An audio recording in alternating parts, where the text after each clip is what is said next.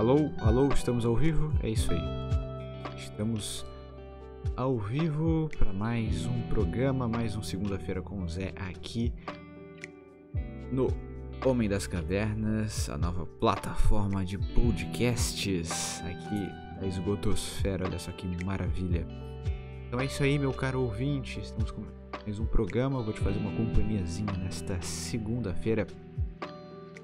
Dia, dia 12 de julho de 2021. Vou te fazer uma companhiazinha, vou te fazer aquela, aquele, aquela companhiazinha gostosa de, de dormir, aquela coisa maravilhosa. e é isso aí.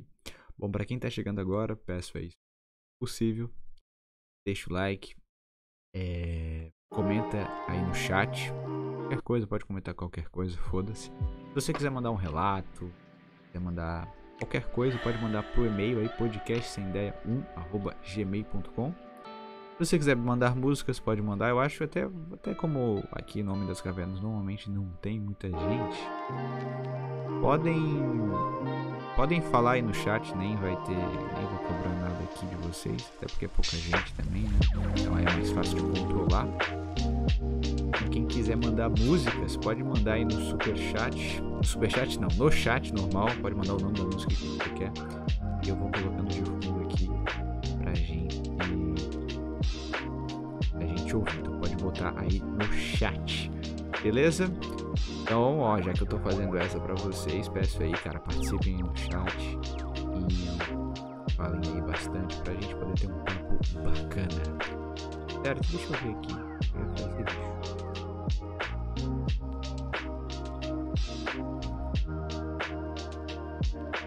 Enfim, resolvendo problemas aí. ai ai, algumas questões acontecendo aí no nossa vida. Mas a gente vai resolvendo ao longo do tempo, né? Deixa eu ver aqui como é que tá meu áudio. Deixa eu só me ouvir rapidamente aqui. Pera aí, pera aí, tirei. Pera aí, vamos ver. Certo, deixa eu ver aqui. Pô, a música de fundo tá alta pra caralho, né? Puta que pariu. Ah, deixa eu diminuir bem essa música aqui. E. Bastante lá no. Lá no OBS. Vamos ver aqui. Tá, beleza. Tá show? Acho que agora, acho que agora deve estar tá melhor, né? Me falem aí como é que tá o áudio, tá tudo certo? Me falem aí enquanto eu tomo um gole de água aqui. Muito bem. Onde eu estava? Ahn,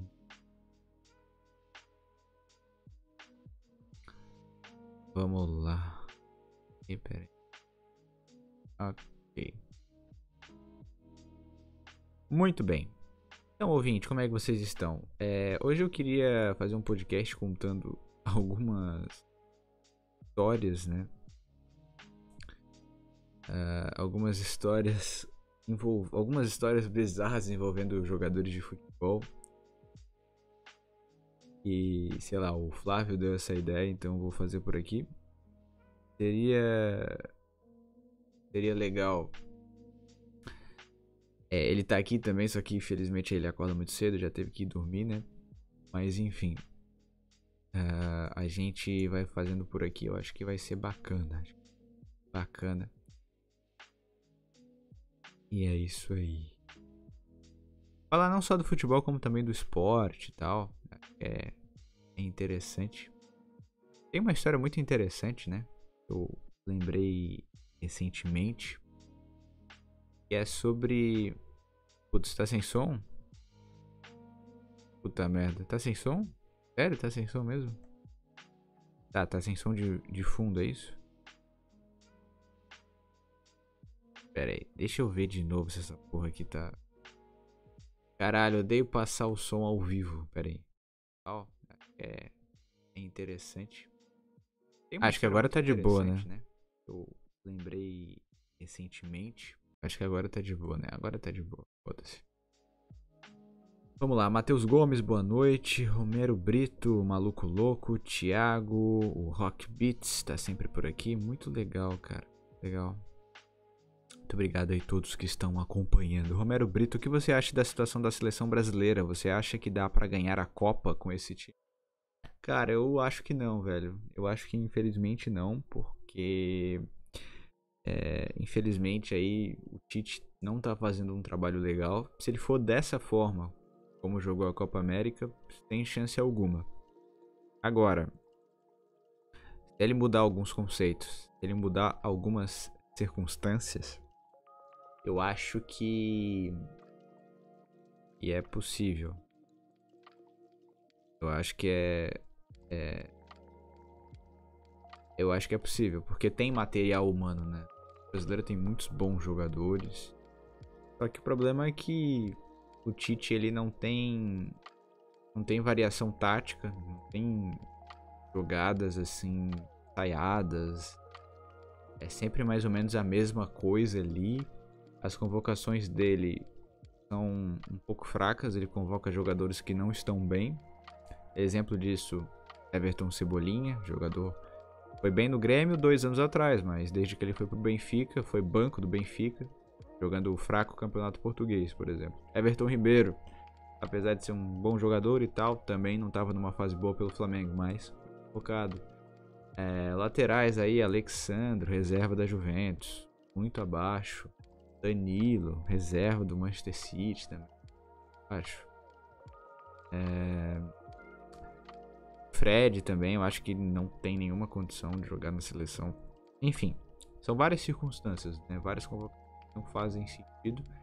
E eu noto que, principalmente devido ao trabalho do Tite, é, eu vejo essa dificuldade, sabe? Eu vejo, eu vejo essa dificuldade e se for assim para a Copa do Mundo, vai cair para o primeiro adversário forte. Então, assim que pegar uma Espanha, uma Itália, uma França, vai perder, porque até porque tem um outro fator, né, que fudeu muito o Brasil, foi o seguinte: é, o Brasil ele não consegue mais fazer amistoso contra seleções europeias.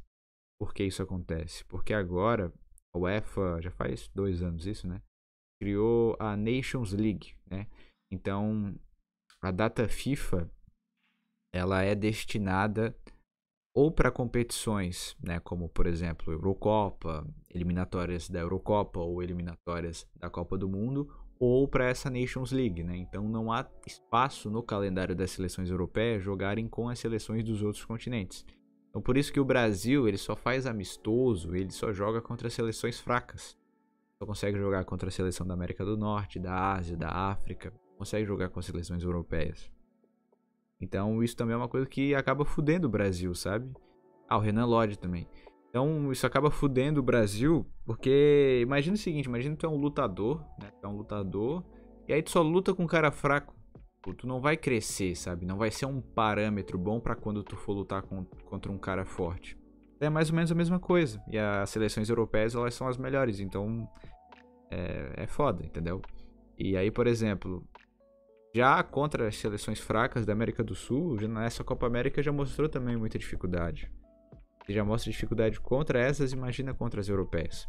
E se vocês notarem, as últimas três eliminações do Brasil na Copa, nas Copas, né, 2010, 2014 e 2018, foi sempre assim, começava jogando contra as seleções fracas, né? Ali na primeira fase e tal. Conseguia passar as oitavas. E, e aí, quando pegava o primeiro time forte, era eliminado. Aconteceu isso em 2010. Ali jogou contra quem mesmo? Jogou contra Costa do Marfim, Coreia do Norte, Portugal, Chile. Chile, né? Nas oitavas de 2010. Chile não, Chile ainda foi nas oitavas de 2014.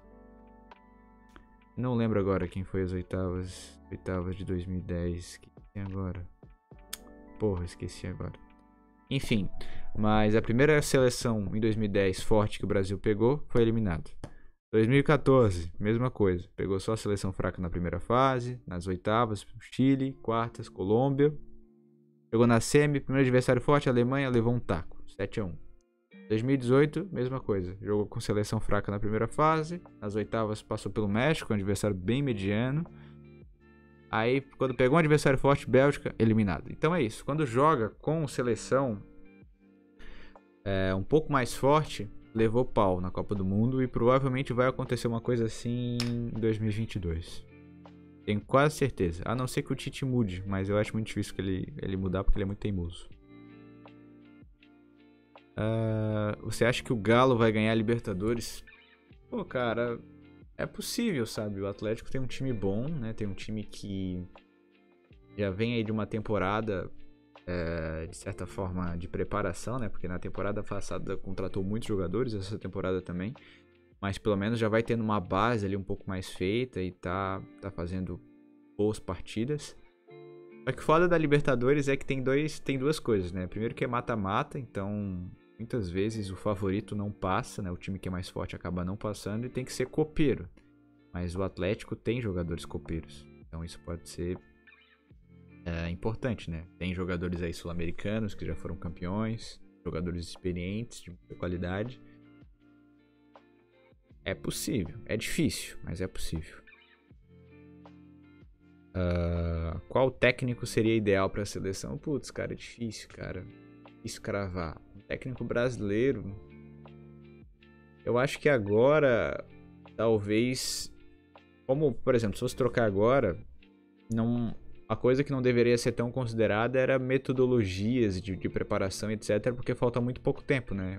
O cara que fosse assumir agora, ele ia ter pouquíssimos jogos, pouquíssimo, pouquíssimo treinamento e etc, para poder fazer um novo estilo de jogo, qualquer coisa assim. Então, teria que ser um técnico bombeiro, que eles falam, né? Um técnico para empolgar e tal. Uh, técnico realmente assim com, com ideias diferentes e, e ir pro tudo ou nada. Porque se continuar com o Tite, vai ser eliminado no, contra o primeiro time forte que pegar, nas oitavas, nas quartas, enfim. Uh, e, e não vai ser campeão. Tenho certeza absoluta que o Brasil não vai ser campeão jogando assim. A não ser que o Tite mude, mas eu acho que ele não vai mudar. Então, esse cara talvez poderia ser o Renato Gaúcho. Talvez poderia ser, deixa eu ver. Cara. Talvez poderia ser. Cara, é difícil. Talvez o Jorge Jesus, mas aí já, já se trata de técnico internacional. Jorge Jesus eu acho que seria foda na seleção, cara. Jorge Jesus, caralho, seria foda. Um... E aí também tem outros nomes aí que dá para pensar, né? Como, por exemplo, tem o tem o Guardiola, tem o Simeone e tal. Então, opções não faltam. Só que será que esses caras vão querer treinar a seleção? Até porque também, né, tem uma questão muito, inter... É muito interessante, não, é uma merda, mas é uma questão muito importante, um ponto muito importante. A gente sabe, CBF é uma máfia, tem muita coisa envolvida e o Tite ali já tá, já tá no meio dele, já tá atrelado a eles e tal. E aí, de certa forma, com certeza eles devem conseguir controlar o Tite de uma forma ou de outra. Porque se não for isso, não, não, não se justifica algumas convocações que ele faz, sabe? Por exemplo, na última Copa ele convocou o Tyson. Tyson. Jogando no Shakhtar Donetsk Donetsk, assim? Donetsk, sei lá, o Shakhtar, o Shakhtar da Ucrânia. É, jogador bom, ok, beleza e tal, mas pra ir pra uma Copa do Mundo, cara, estranho, né? É estranho. Aí também teve outro jogador muito, muito estranho também a convocação dele, porque além de ter sido estranha a convocação dele, tem o fator também de que ele se machucou no começo da preparação e o Tite poderia ter cortado ele e não cortou, mesmo sabendo que ele tinha uma lesão que provavelmente ele ficaria fora da Copa, mas mesmo assim ele não cortou. E foi o Fred, Fred volante. Ele se machucou na primeira semana de treinamento, se eu não me engano, e ele ficaria no mínimo aí um mês fora, no mínimo, no mínimo. Então possivelmente ele só voltaria na fase final ali, já que estava na primeira semana de preparação, provavelmente ia ter mais umas duas semanas de preparação até o campeonato começar e tal. Então provavelmente ele só voltaria pro mata-mata. E sem falar que nem era um jogador importante e não era titular. E mesmo assim, foi cortado. Então tem algumas circunstâncias, tem algumas situações bem estranhas e tal. Então. Dificilmente vão demitir o Tite. Dificilmente, também dificilmente ele vai sair porque ele sabe que ele não vai conseguir nada melhor. ele não vai conseguir um trabalho forte na Europa, ele não vai pegar outra seleção. Se o Tite sair da seleção, ele vai ter proposta Corinthians, proposta do Inter, do Grêmio. Talvez ali, né, se o Palmeiras trocar de técnico, talvez. Mas, basicamente é isso. Um, Matheus Gomes, no lugar dos amistosos, não seria melhor enfrentar vários combos dos jogadores brasileiros? Exemplo, Brasil versus jogadores de Minas, Brasil versus jogadores de São Paulo. Cara, isso acontecia, isso acontecia no passado, né? Na verdade, que não era contra seleções de jogadores, era contra times, né? Então era muito normal, sei lá, uma seleção jogar contra um time. E até ainda rola em jogos treinos. E... Mas eu acho que mudou, porque hoje em dia tu não pode só simplesmente chegar e fazer um amistoso, sabe? Tem várias questões assim. É... Então tem que ser data FIFA, tem que ser em campos de uma certa é, capacidade, de uma certa qualidade, enfim, tem várias regras. Hoje em dia não é mais como antes, né? Então eu acredito que e que eu nem sei se é se pode fazer isso, né? Então fica aí a questão. Deixa eu tomar uma água aqui, bicho. Mas eu vou contar uma história para vocês bem interessante. Uh, vocês talvez já tenham ouvido falar em um time chamado Atlético Sorocaba. O que, que esse time tem de especial? Nada. Nada de especial. Era só um clube aleatório de São Paulo, da cidade de Sorocaba, em São Paulo. Mas o que, que é a, a loucura? O que, que é a bizarrice nessa situação? A bizarrice é que esse time, ele. O seu dono, ou o seu presidente, eu não sei exatamente, mas era o cara que mandava, ele tinha uma forte ligação aí com norte-coreanos. Ele tinha uma forte ligação com uma, uma, uma, certa igreja, uma certa seita que tinha envolvimento com a Coreia do Norte, enfim. Aí o que que aconteceu? É... Ele era dono desse time, beleza e tal. E aí ele levou o time do Atlético Sorocaba, que na época eu acho que jogava a Série A2 do Paulista, a Série A3, não sei. Ele levou esse time, isso foi em 2009 e levou esse time para fazer uma pré-temporada na Coreia do Norte. Um time do interior de São Paulo foi fazer uma pré-temporada na Coreia do Norte. É isso mesmo. E aí, beleza. Aí esse time, ele foi para lá, foi para Coreia do Norte. Ele ficou lá, treinou alguns dias. E aí, é, eles já sabiam, né? Eles marcaram um, um amistoso contra a seleção da Coreia do Norte, que se preparava para a Copa do Mundo de 2010. Aliás, a Coreia do Norte chegou a jogar até contra o Brasil e tal, a Copa do Mundo de 2010. Beleza. Aí, esse time, ele foi jogar contra a Coreia do Norte. E aí foi até uma surpresa dos jogadores que eles foram entrar em campo. O Atlético Sorocaba, de novo falando, Atlético Sorocaba, um time fraco, um time ruim, né? Um time do interior de São Paulo. Foi jogar contra a Coreia do Norte na Coreia do Norte. Ele entra em campo, né, ele, os jogadores estão entrando em campo e tomam um susto. E simplesmente no estádio tem 100 mil pessoas para ver um jogo do Atlético Sorocaba contra a Coreia do Norte. E aí é que vem a grande loucura, porque um dos jogadores ele olha pro placar, né, que tá lá aquele placar gigante né, na tela, e ele vê que não tá escrito a sigla do Atlético Sorocaba, enfim tá escrito BRA, de Bra. Ou seja, as pessoas que foram no estádio, né, nesse jogo, foram pensando que a seleção da Coreia do Norte jogaria um amistoso contra o Brasil. Olha só a loucura. E por coincidência, o Atlético Sorocaba era amarelo. Então ele foi para esse jogo com a camisa amarela. Uh, então no placar tava lá, Bra versus, né, a sigla da Coreia do Norte, eu acho que era. Eu esqueci agora qual era a sigla. Mas enfim. É, contra era. Esqueci agora, mas era. Era, enfim, Brasil contra Coreia do Norte. Então as pessoas achavam que, que iriam ver a seleção do Brasil jogando contra a seleção da Coreia do Norte, mas na verdade era o Atlético Sorocaba, o time da Série A3 do Campeonato Paulista. Beleza. E aí, Isso não foi confirmado, isso é um boato, né? Mas alguns jogadores relataram que não era para eles vencerem o jogo. Que eles vencessem a seleção da Coreia do Norte, talvez poderia dar problema. Talvez poderia dar problema. Lembrando aí, vocês sabem como é que a Coreia do Norte é, né? Vocês sabem como é que é, ditadura pesadíssima, etc. Enfim. E aí não seria positivo é, ganharem o jogo. Na verdade, eu acho que foi assim, eles foram jogar o jogo, tal, 100 mil pessoas assistindo a porra do jogo do Atlético Sorocaba, achando que era a seleção brasileira contra a seleção da Coreia do Norte. Eles fizeram um bom primeiro tempo, quase fizeram gol e tal. E aí no intervalo falaram para eles que eles não poderiam ganhar o jogo. Não que eles não poderiam, mas era mais recomendável não ganhar o jogo. É, e aí eu não lembro exatamente se foi alguma autoridade ou se foi o próprio técnico que falou isso, mas enfim. Aí foi pro segundo tempo.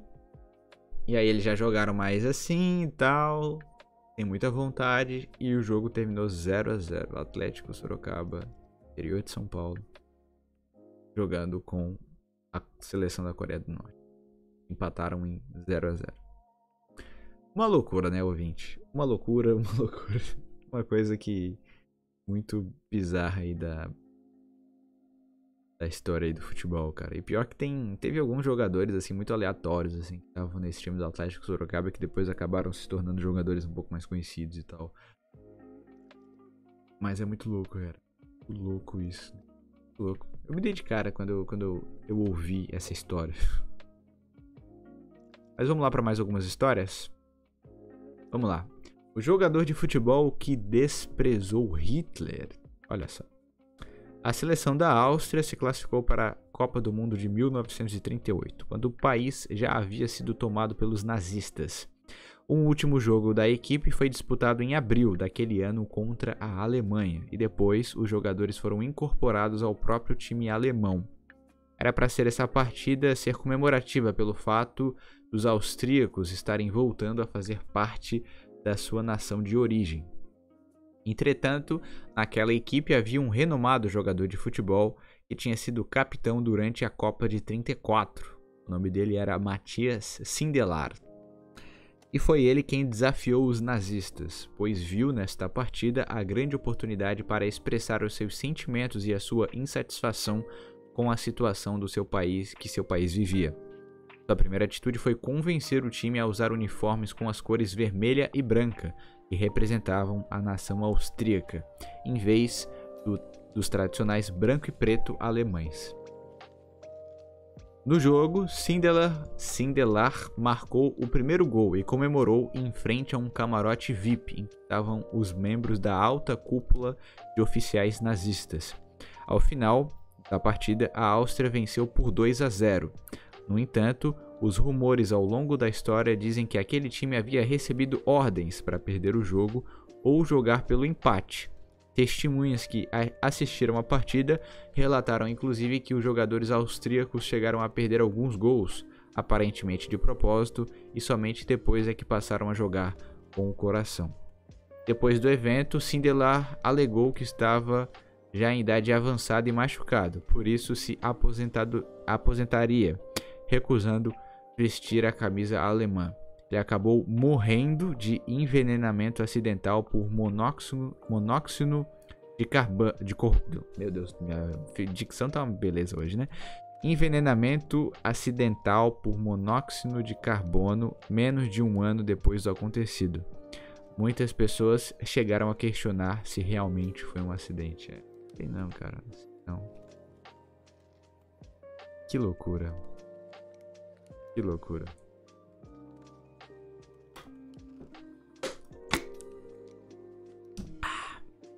Muito bem, vamos lá para a próxima história. Antes, deixa eu fazer uma coisinha aqui. Ah, o que, que eu ia fazer? Peraí, peraí, peraí. Só um instantinho.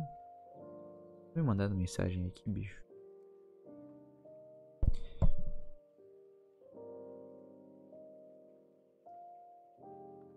Uh, pronto. Respondi. Ah, vamos lá. O jogo Bade Kirkwall. Vamos lá. Kirkwall é a capital do arquipélago das Ilhas Orcades, localizado ao norte da Escócia. Todos os anos, nas datas de Natal e Ano Novo, a cidade fica dividida em duas partes: os Upes e os Dones, nomenclaturas abreviadas para Up-Tegates e Don-Tegates. Esses dois grupos representam os times que disputam o maior e mais tradicional versão do jogo Bar. O que é Bar, cara? O Bar é uma derivação do futebol medieval, disputada nas ruas em várias cidades do mundo, mas estima-se que em Kirkwall a tradição possua mais de 300 anos. A versão atual do jogo é disputada dessa forma desde a metade do século XIX, e o objetivo é levar a bola para o gol que fica na baia de Kirkwall para os Dons e nos antigos portais da cidade para os Upis. Os dois pontos ficam separados por diversas ruas e quadras, a quilômetros de distância, mas milhares de competidores participam do evento. O vídeo acima é de uma boa noção para entender o que acontece no jogo. Deixa eu dar uma olhada aqui. Uh... Deixa eu ver aqui. Tô vendo aqui o vídeo. Pra ver se tem alguma coisa especial. Cara, que loucura, cara. Um monte de gente correndo pra um lado pro outro. Tentando levar o negócio. Caralho, que porra é essa? Que loucura. E aí tem um monte de gente tentando tirar e tal. Meu Deus, que loucura essa porra. tá, vamos continuar lendo aqui. Uh... Se a disputa em si parece meio bizarra, a lenda da criação desse jogo é um pouco mais. Segundo se espalha pela história, o Bade Kirkwall surgiu como uma comemoração pela morte de um terrível viking tirano chamado Tusker, conhecido por seus longos e protuberantes dentes. O maléfico Tusker foi derrotado e morto por um jovem guerreiro desconhecido. O garoto foi ferido pelos dentes do viking antes de decapitá-lo, o que causou uma infecção fatal. Porém, em seu último suspiro, o guerreiro, já na cidade de Kirkwall, jogou a cabeça de Tusker para o povo aglomerado, tristes pela morte do seu jovem herói e felizes pela derrocada do bandido. Os cidadãos começaram a chutar a cabeça de um lado para o outro e assim teve início a prática de Creekwell. Meu Deus. Porra é essa? Tá louco. Que isso, cara? Que absurdo. Tan, pararam. Vamos lá para a próxima. Charles Blodlin e sua incrível rotina de atravessar as cataratas do Niágara.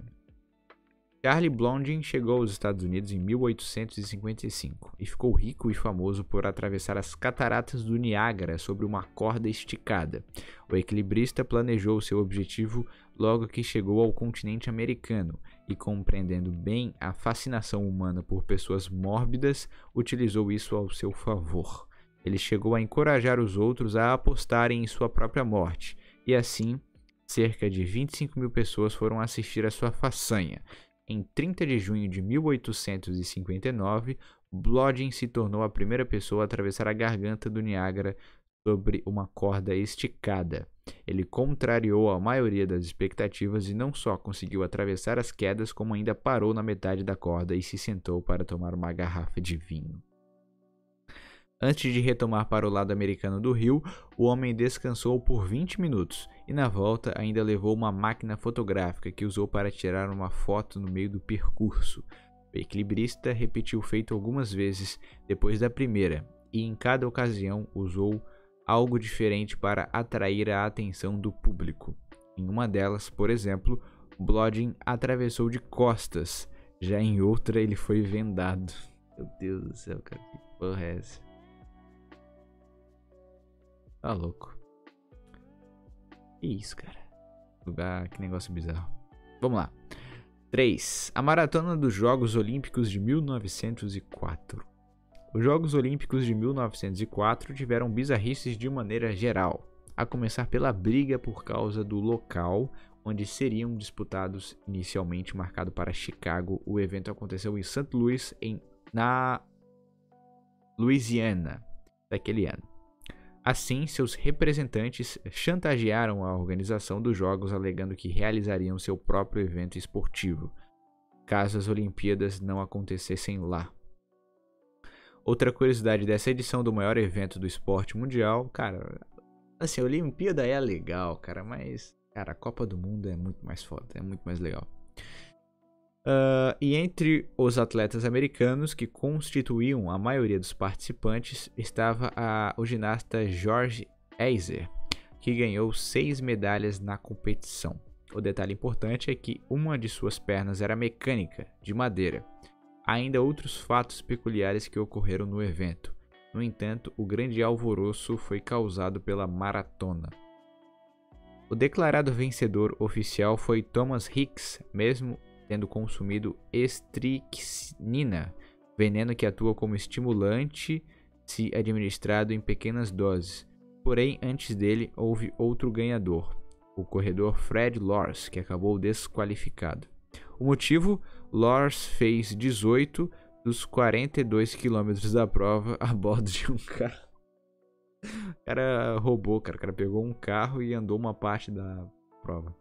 Não bastasse isso, o quarto colocado da maratona, Andarim Carvajal, também teve uma história louca. Oficialmente carteiro, o rapaz disparou a corrida em seus trajes de rua e em determinado ponto da maratona resolveu parar em um pomar, onde comeu algumas maçãs podres por acidente e teve que cochilar por alguns minutos para se recuperar. Mesmo assim, Carvajal quase subiu ao pódio. Por fim, há o caso do africano Lental, que foi o primeiro negro do continente a competir na, na história dos jogos. Ele foi perseguido por cães selvagens e teve que correr um pouco mais rápido ao longo dos 2 km de prova. O esforço inesperado lhe rendeu o nono lugar na classificação final. Ai ai, que loucura! Vamos lá para a próxima. Uh, a volta da França, ou seria da vergonha? Vamos lá. O Tour da França, ou Volta da França, está entre, as, entre os maiores eventos do esporte mundial. Porém, o histórico de fraudes e escândalos da competição é proporcional à sua grandeza. Mesmo que a maior mancha para o ciclismo na Volta da França tenha acontecido em anos mais recentes. A prova contém polêmicas desde a sua criação em 1903. A primeira edição foi organizada pelo jornal Alto, com o objetivo de angariar mais leitores, e o sucesso foi grande, de forma que uma nova prova seria realizada em 1904. Porém, na segunda edição é que as coisas parecem ter começado a sair dos trilhos. O belo evento deu lugar a um enorme número de trapaças, algumas inclusive são difíceis de acreditar.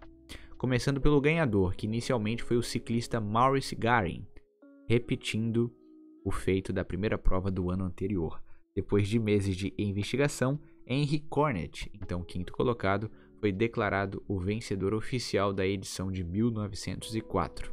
Junto com ele e Garin, mais 86 competidores iniciaram a volta, dos quais apenas 27 completaram, mas somente 15 de maneira justa e legal.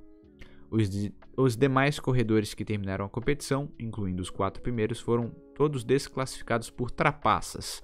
Entre as irregularidades apresentadas estavam a utilização de atalhos, trechos percorridos de carro ou trem e até a soltura de pregos ao longo do circuito. Não houve escândalos por doping, porque na época os atletas pod podiam consumir é, quase tudo o que quisessem. Então, entre as dietas ligadas a álcool, cocaína e clorofórmio não eram restringidas e assim permaneceram ao longo de várias décadas. Mas o caso mais grave ocorrido na volta da França de 1904 foi das multidões que os competidores precisavam enfrentar ao longo do percurso. As pessoas atacavam os ciclistas que passavam por suas cidades. O objetivo era fazer com que o seu atleta favorito tomasse a liderança, como o que aconteceu em Saint-Étienne. No município, cerca de 100 pessoas enlouquecidas e armadas com paus e pedras agrediram diversos corredores para que Anthony Fowey tomasse a liderança. Um dos atacados, que foi Giovanni Gerbi, ficou inconsciente e teve os dedos quebrados. Depois dessa ocasião, muitos atletas passaram a competir armados com revólveres. Caralho porra é essa? Vamos lá. O escândalo de doping com testículos de macaco. Meu Deus, porra é essa? O que era para ser mais um caso de doping na história do esporte se tornou em ridículo e absurdo episódio do futebol inglês. Em 1939, o pivô da história foi o time do Wolverhampton Wanderers, da cidade de mesmo nome, que possui uma longa e trad tradicional é, trajetória na modalidade. O clube foi um dos fundadores da primeira liga de futebol do país e também ajudou a consolidar a chamada Copa Europeia, atual UEFA Champions League. A bonita história de influência do Wolverhampton no esporte possui a mancha do time ter sido o pioneiro na utilização de uma técnica mais tarde considerada doping, a partir dos testículos de macacos. Na época, o time era comandado por Frank Buckley, e foi ele quem ouviu falar do método revolucionário desenvolvido pelo cirurgião Serge Voronov. O procedimento, que na verdade foi bem popular nas décadas de 20 e 30, consistia na aplicação de tecidos da bolsa escrotal dos animais nos testículos humanos como um método de rejuvenescimento. Berkeley anunciou para a imprensa e os demais clubes que a utilização desta técnica não era doping e, portanto, não havia proibição. Assim, ele submeteu a equipe ao tratamento e aparentemente seus atletas apresentaram melhora na resistência e na força. No entanto, todas as mudanças aconteciam como o chamado efeito placebo. Nós já abordamos esse assunto aqui no Mega Curioso, nas matérias que você pode conferir, blá blá blá. Outros clubes chegaram a adotar a técnica utilizada nos jogadores do Wolverhampton, mesmo sabendo da origem do efeito. No entanto, algumas agremiações protestaram veementemente fazendo com que as autoridades britânicas discutissem no parlamento a permissão para uso de testículos de macaco em atletas. A decisão não foi favorável ao tratamento para eh, e as crenças do cirurgião Voronov, Voronov acabaram ridicularizadas. Que coisa, hein? Que coisa, ouvinte. Uh... Beleza. Cara, que loucura, cara.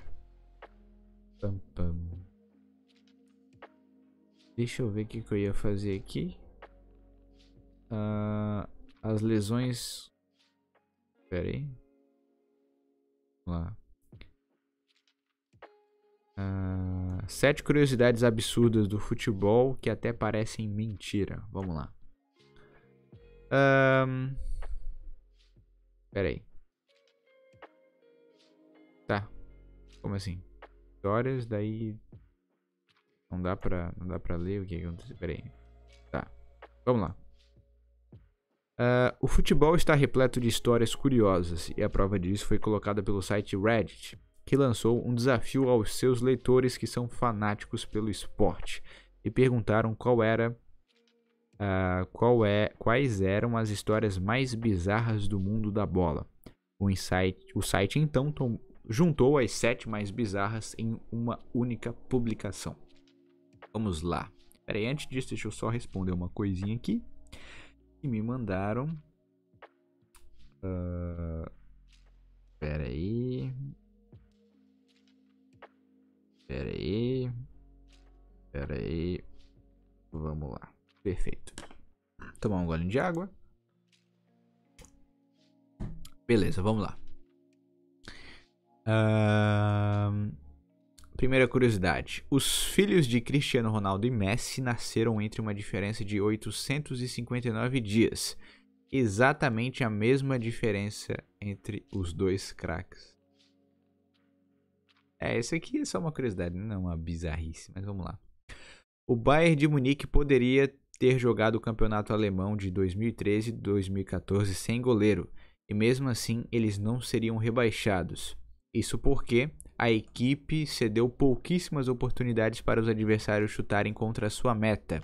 De acordo com os cálculos com mudanças de resultado, o time ainda sobreviveria ao rebaixamento com 42 pontos. Ah, mas mas assim, se não tivesse o goleiro, eles ficariam chutando de fora da área um monte de vezes e iam fazer o gol, cara. É, mas enfim. Tá. Próximo aqui. Fechar anúncio. 3. Nenhum jogador do Barcelona já foi escolhido como jogador do mês no Campeonato Espanhol, desde que o prêmio foi criado pela Liga em setembro de 2013. Os atletas do Barça nunca foram condecorados com a premiação, nem mesmo Lionel Messi. Ah, mas por quê? Nenhum jogador do Barcelona foi escolhido como jogador do mês do Campeonato Espanhol. Pô, que estranho isso, cara. Próximo, 4. Lusail, a cidade que vai receber o primeiro jogo e a final da Copa do Mundo de 2022 no Catar, ainda não existe. Sério, ainda não existe, cara. Tipo, essa matéria de quando? 2015. Ah, tá. Já deve existir agora, né? Uh, 5. Ronaldo Fenômeno nunca foi campeão da Liga dos Campeões, considerado um dos maiores jogadores da história ao ser eleito três vezes como o melhor do mundo e ter ganhado duas Copas do Mundo.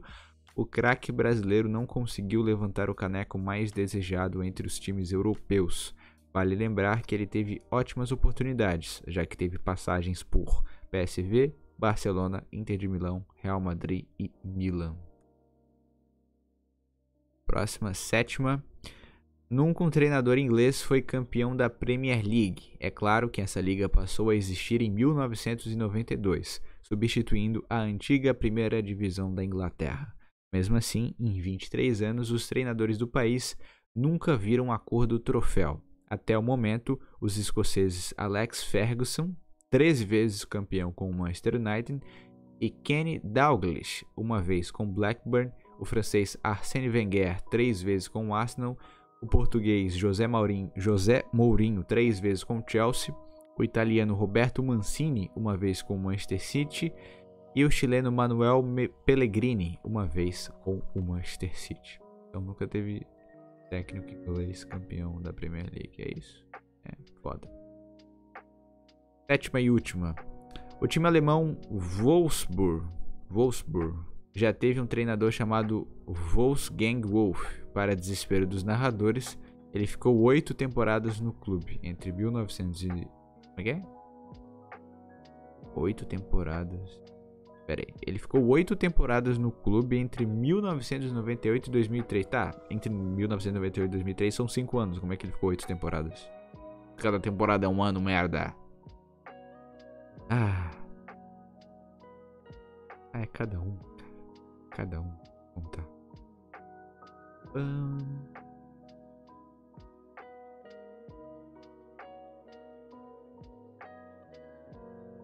Uh... Pam, pam.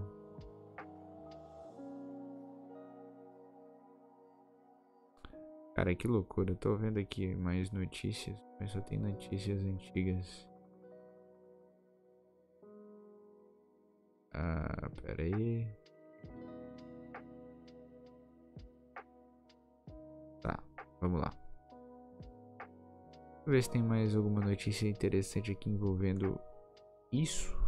Mais alguma informação, na verdade. Ah, essa aqui é legal, ó. 23 curiosidades inusitadas sobre futebol. Quer ver que só vai ter curiosidade merda, né? Mas vamos lá. Ah, é só curiosidadezinha que a gente já sabe, né? Deixa eu ver aqui alguma que seja diferente. O primeiro gol do Brasil em Copas. O nome do cara era Preguinho. Pô, antigamente só tinha sobrenome, eh, só tinha apelido bom, né, cara? Puta que pariu. Uh... Roubaram a taça. Essa aqui é boa.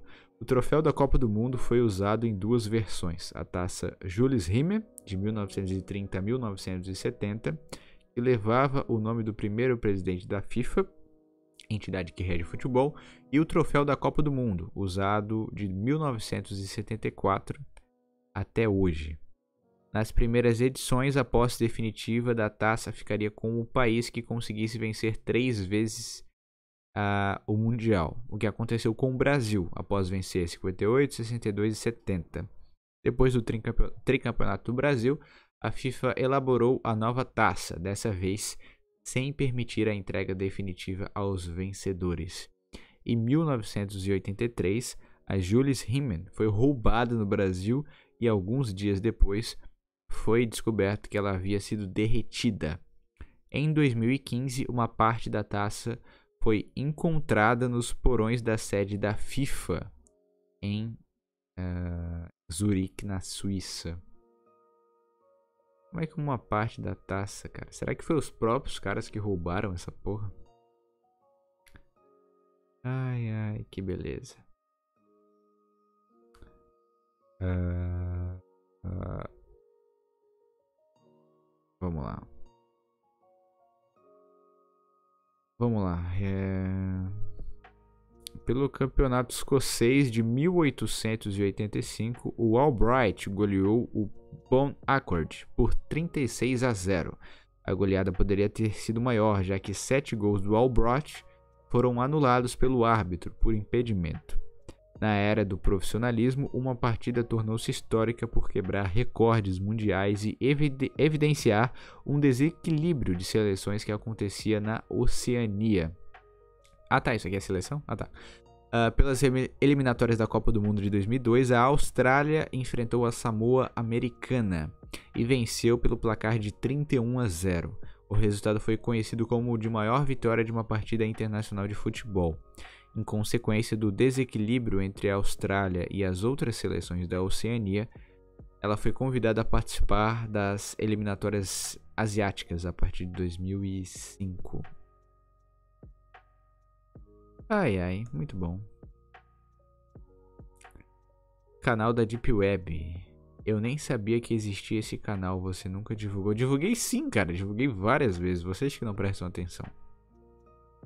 Vocês que não prestam atenção. Mas, para quem tá chegando aí, se inscreve aí no canal. Além do meu podcast aqui, toda segunda-feira, tem vários podcasts aí, cara, bem interessantes, bem, bem bacanas aí. E o Flávio, né, que é o, o criador, o idealizador, me convidou para esse projeto. Estou aqui, já estamos no oitavo episódio. Então, para você aí que tá acompanhando e tá chegando agora, é, é, se inscreve no canal. Se inscreve no canal e vamos juntos. Certo? Certo. Vamos lá. Uh, deixa eu ver aqui, tem e-mail? Alguém mandou e-mail aí, cara? Deixa eu abrir aqui o e-mail, vai que alguém mandou antes. Vou deixar aberto aqui. Assim eu consigo ler se tiver alguma coisa interessante. Vamos lá. Deixa eu ver aqui se tem mais alguma curiosidade legal aqui, porque... Ah, tá. Água batizada, isso aqui é legal. Um dos casos mais famosos de rivalidade entre seleções aconteceu com Brasil e Argentina nas oitavas de final da Copa de, dois, de 1990. Durante a partida entre as equipes, o jogador brasileiro branco teria aceitado uma água do técnico argentino, que, segundo o jogador Maradona, continha sonífero. Ai, caralho. Ai, que Vamos lá. Uh...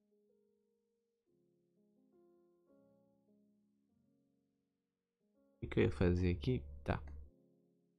Vou abrir aqui o e-mail para ver se tem alguma coisa. Caro ouvinte, muito obrigado aí todo mundo que está acompanhando. Sei que já tá tarde da noite, segunda-feira.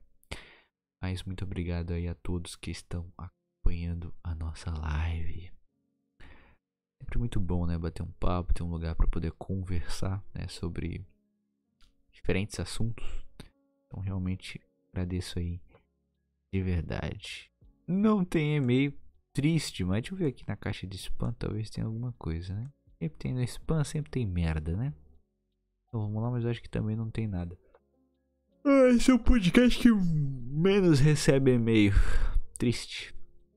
Será que se eu não pedisse e-mail, teria mais e-mails? Uma boa questão. Uma boa questão.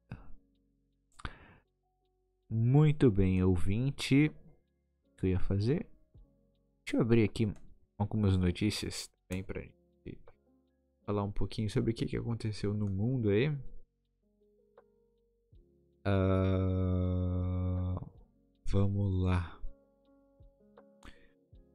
Hum, deixa eu ver se tem alguma miss legal. Modelo que atacou Blitz, disputou Miss Bumbum e é bolsonarista. Tá. Eu queria saber assim, ó. Uma modelo atacou uma Blitz. Ok. Qual é a, a importância dela ter disputado a Miss Bumbum e qual é a importância dela ser bolsonarista, sendo que ela atacou uma blitz.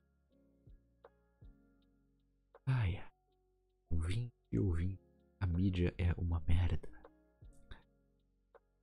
Uh, deixa eu ver aqui mais informações. Essa aqui é boa. Renato Gaúcho se emociona em chegada e compara Flamengo à seleção brasileira.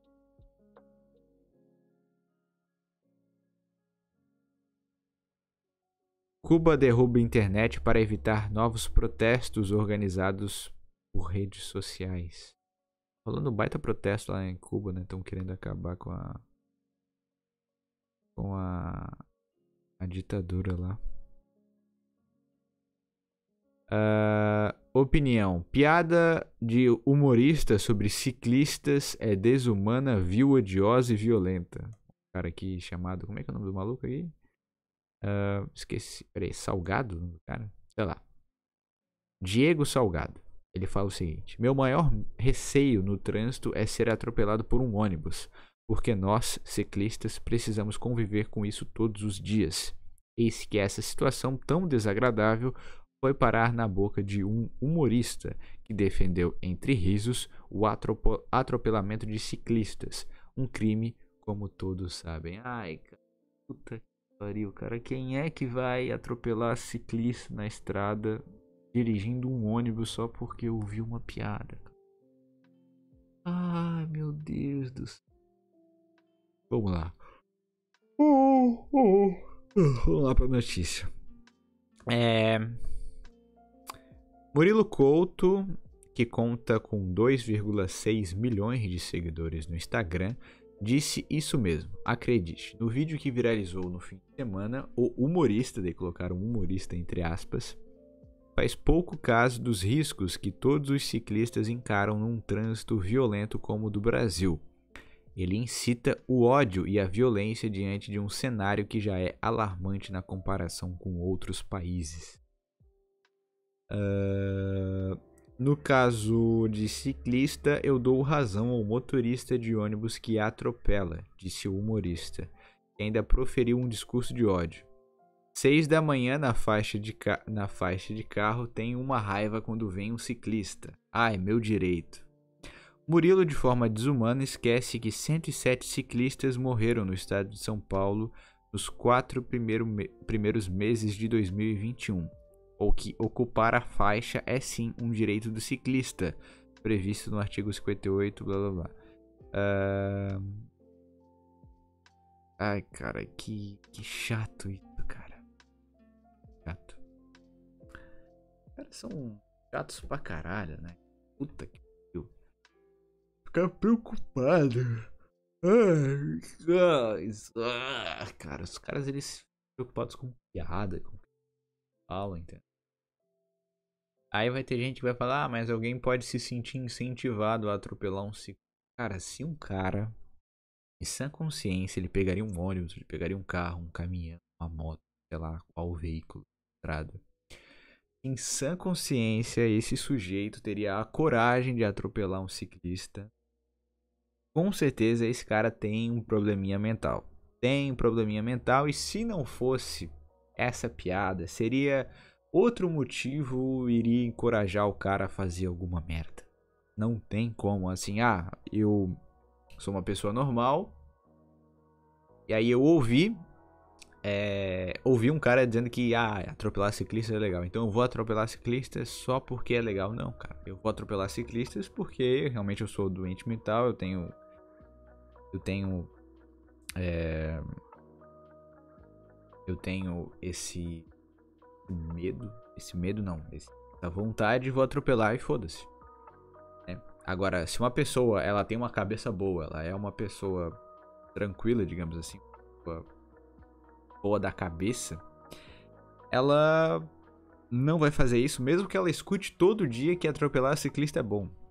Ela pode ouvir todo dia, pode aparecer um cara na casa dela e falar: Cara, sabia que atropelar ciclista é muito bom? Se é uma pessoa é, que não é maluca, se não é uma pessoa que não tem probleminha mental e não tem essa vontade, ela não vai atropelar nenhum ciclista. Então, cara, que, que as pessoas se preocupam com palavras, cara? Puta que pariu. Matheus Gomes. Se a pessoa quisesse matar ciclistas, era só passar com um carro em encontro de ciclistas. É, cara, e o cara vai fazer isso e pode fazer isso independente de qualquer circunstância, se vai ter piada sobre ciclista ou se não. Ah, puta que pariu. Matheus Gomes, quais serão os rebaixados desse ano? Tá falando da Série A? Se for da Série A, eu diria Chapecoense, Cuiabá, uh, América Mineiro e Corinthians ou Grêmio. vou chutar um dos grandes aí que vai cair. Cara, do nada apareceu uma porrada de gente aqui. De onde vocês estão vindo? De onde vocês estão vindo? De repente dobrou aqui a audiência aqui em um minuto. O que, que você. Como é que você veio parar aqui, ouvinte? Como? Me fale. Ai, cara, tem tanta gente chata pra caralho, né? Tanta gente. Caralho. É, minha vontade é de nem ter mais rede social. Rede social, cara. Só que infelizmente é, é necessário pra. pra. pra. como é que fala? Pra, pro meu trabalho, cara. Infelizmente preciso ter rede social. Meu América não vai cair. Pô, Matheus, seria muito legal a América ficar, cara. Legal a América ficar, por. América sempre que sobe, cai, né? Então seria bom ficar pelo menos umas duas, três temporadas. Pra dar uma, uma temporada diferente pro torcedor e, sei lá, né? Vai que numa dessa consegue arrancar mais e tal. América, sem dúvida nenhuma, o time mais simpático de Minas Gerais. Caralho, que canseira ouvinte. Puta que pariu. Ah, eu tenho que começar a fazer essa live mais cedo, cara. Tem que fazer mais essa porra mais cedo porque. Eu canso. Tô uma cansada. Ai, ai. Depois ainda. Eu ainda tenho que gravar um outro podcast ainda. Porque. Lá pro grupo de apostas. Jesus, que canseira. E amanhã eu vou acordar que horas? Amanhã eu vou acordar às 6 da manhã. Daqui a 6 horas eu vou acordar. Eu nem fui dormir ainda. A vida do proletariado é difícil, ouvinte. A vida do proletariado é difícil. Mas. É isso aí. Faz parte. Muito bem. Muito bem. Vamos ver aqui mais alguma notícia que seja interessante. Uh... Deixa eu ver.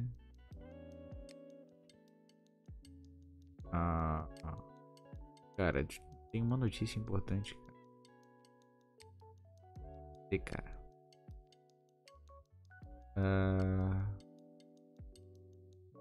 cadê, cara? Cadê? Ah, cara, não tem uma notícia engraçada, cara, sério? Cara, teve aquele DJ, né? Não sei se vocês viram. Teve um DJ lá, de, que é o DJ lá do sei lá, uma banda famosa no Brasil, sei lá, uma dupla sertaneja. Foda-se. Mas enfim, o cara foi expulso, o cara foi super cancelado. Aí eu pensei, putz, mais um cara aí que foi acusado por agressão e tal. Vai que é uma falsa acusação e tão fudendo o cara por nada. Mas de fato, de fato, o cara era um filho da puta mesmo. Tem vídeo até dele batendo na esposa, batendo na filha. Filha bebê, cara. Porra. Aí aparece ele dando soco, dando tapa. E aí não, não justifica, né, ouvinte? Aí não justifica. A mulher, ela pode ser a mais borderline de todas, mas, cara, bater nela é foda, né? Bater é foda. Caralho, ouvinte. Uma hora. É, o DJ Ives. DJ Ives. DJ Ives. Muito bem, ouvinte. Eu acho que esse foi o programa de hoje. Queria agradecer a todo mundo que acompanhou até aqui. Muito obrigado mesmo. Peço para vocês aí não tenham dado like, deixem um like aí. E também se inscrevam aqui no canal Homem das Cavernas, ativem o sino de notificações e não percam os outros programas de podcasts que terá é, por aqui. Tem muitos programas muito legais. Você vai ser, você aí ouvinte que tá aí que não amigos, identifica com nem tem com quem tá? Vem com a gente. Vem com a gente. Fica aqui. Entra nas lives. Eu não sei aí se o Flávio já fez grupo no Telegram, mas seria muito bom ter um grupo no Telegram para estar tá sempre conversando, né? E é isso aí, ouvinte. É isso aí. Muito obrigado aí para todo mundo que acompanhou